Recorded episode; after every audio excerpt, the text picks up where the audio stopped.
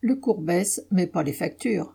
Lundi 24 octobre, le prix du gaz sur le marché international à Rotterdam, qui sert de référence, a connu sa plus forte baisse puisqu'il est descendu pendant quelques heures en dessous de 0 euros le mégawattheure. Certes, ce prix est ensuite remonté, mais à 100 euros le mégawattheure, c'est-à-dire trois fois moins que le prix astronomique qu'il avait atteint et à partir duquel les fournisseurs le vendaient.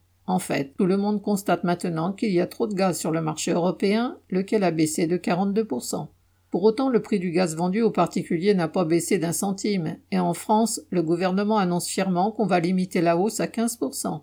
C'est l'échelle mobile des prix à la mode capitaliste. Quand ça monte, on applique sans tarder la hausse aux consommateurs, et quand ça baisse, on ne bouge pas, dans l'attente de la remontée des prix. PS.